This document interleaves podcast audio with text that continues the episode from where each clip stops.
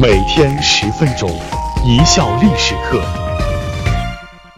大家好，我是主播小溪，今天来说一说房屋限购的事儿。作者江城胡子。中国人自古就爱买房，沿袭几千年。其实呀，说穿了就是人与地的矛盾问题。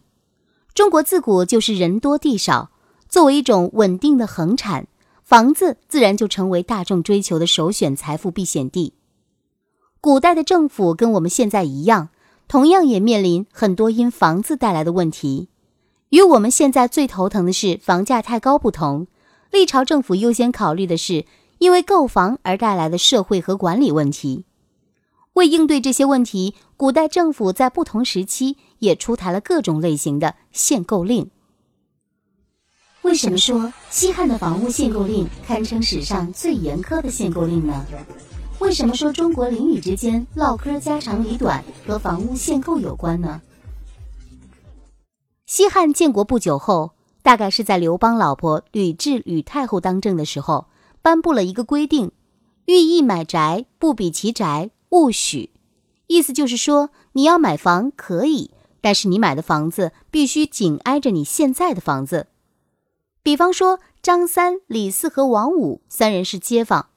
张三挨着李四住，李四挨着王五住，在张三和王五当中隔着一个李四，那么张三可以买李四的房子，李四也可以买王五的房子，但张三却不能买王五的房子，因为他和他不比其宅，也就是房子没挨着，房子不挨着，政府就不许买卖，是不是很奇葩？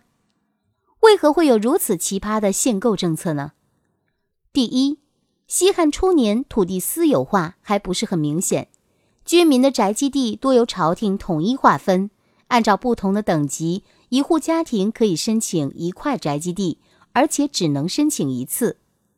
豪门大族强夺他人宅基地的事情时有发生，这样就出现了一种现象：有一部分居民拥有多处住房，而另一部分居民却无立锥之地，反映到政府那边。所以政府就下了限购令，大意是朝廷分给你的房子或者宅基地，你可以卖掉，但是卖掉之后就不能再申请分配了。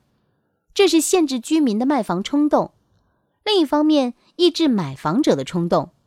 要买房子可以，得问问你隔壁邻居是不是刚好要卖房，不卖的话，你就打消购买第二套房的念头吧。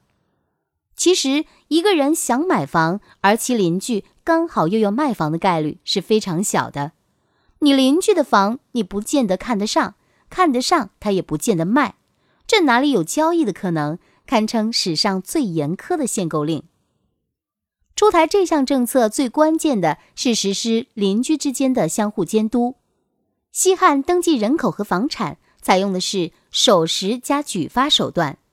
守时的意思就是你家里有多少人住多大面积的房子，你自己上报。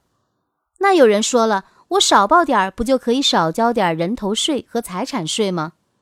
对不起，这后面还有举发，意思就是说政府鼓励你的邻居检举揭发，举发属实没收你的家产，一半充公，一半奖励给你邻居，而你则要坐牢。那邻居如果说想要举报你，是不是就得知道你家里的底细呢？试想，你如果经常性的搬来搬去，邻居还怎么摸清你的底细？所以，为了方便邻居的举报，朝廷便把每一户居民都尽可能固定到一个地方长期定居，而你要买房，也只能买紧邻的房子了。看来，中国人邻里之间历来喜欢东打听西打听，传闲话、扯八卦，还是有深刻的经济动机。和政治因素的。为什么说唐代的限购令和当时的户籍管理制度息息相关呢？明清又出现了怎样的针对官员购房的歧视性条款呢？到了唐代，政策又发生了新的变化。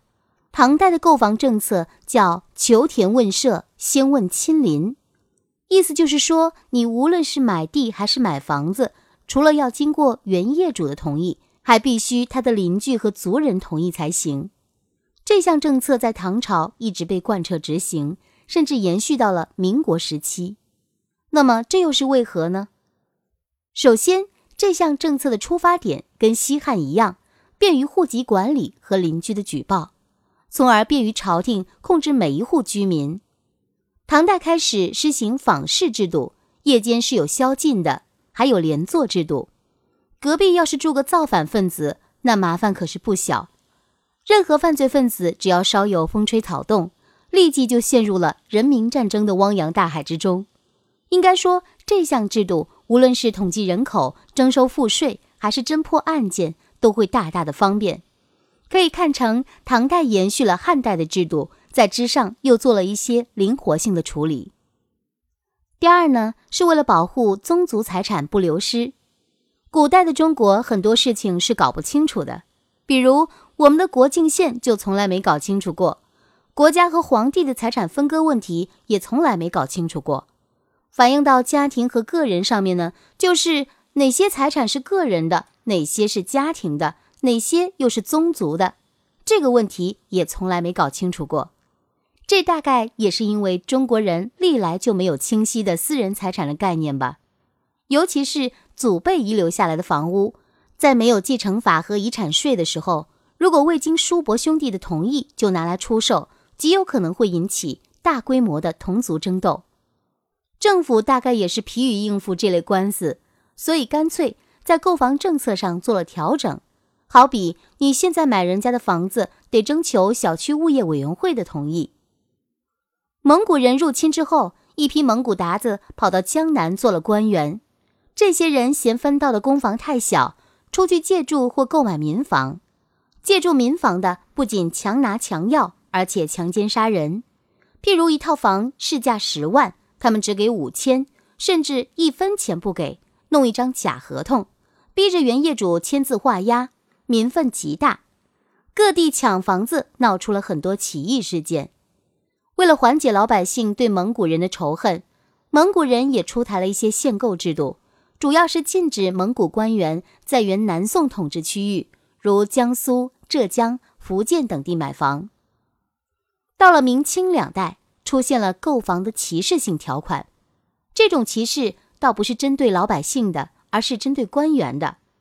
呵呵，官员能被歧视性对待，这也算是自古以来的少数事件吧。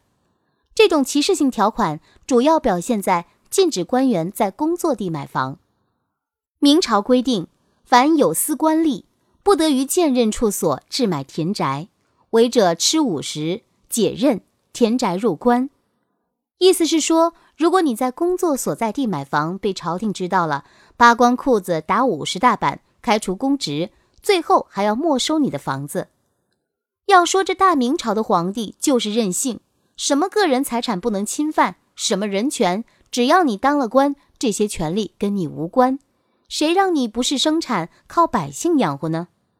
所以呀，大明朝的皇帝是不怎么招文人士大夫待见的。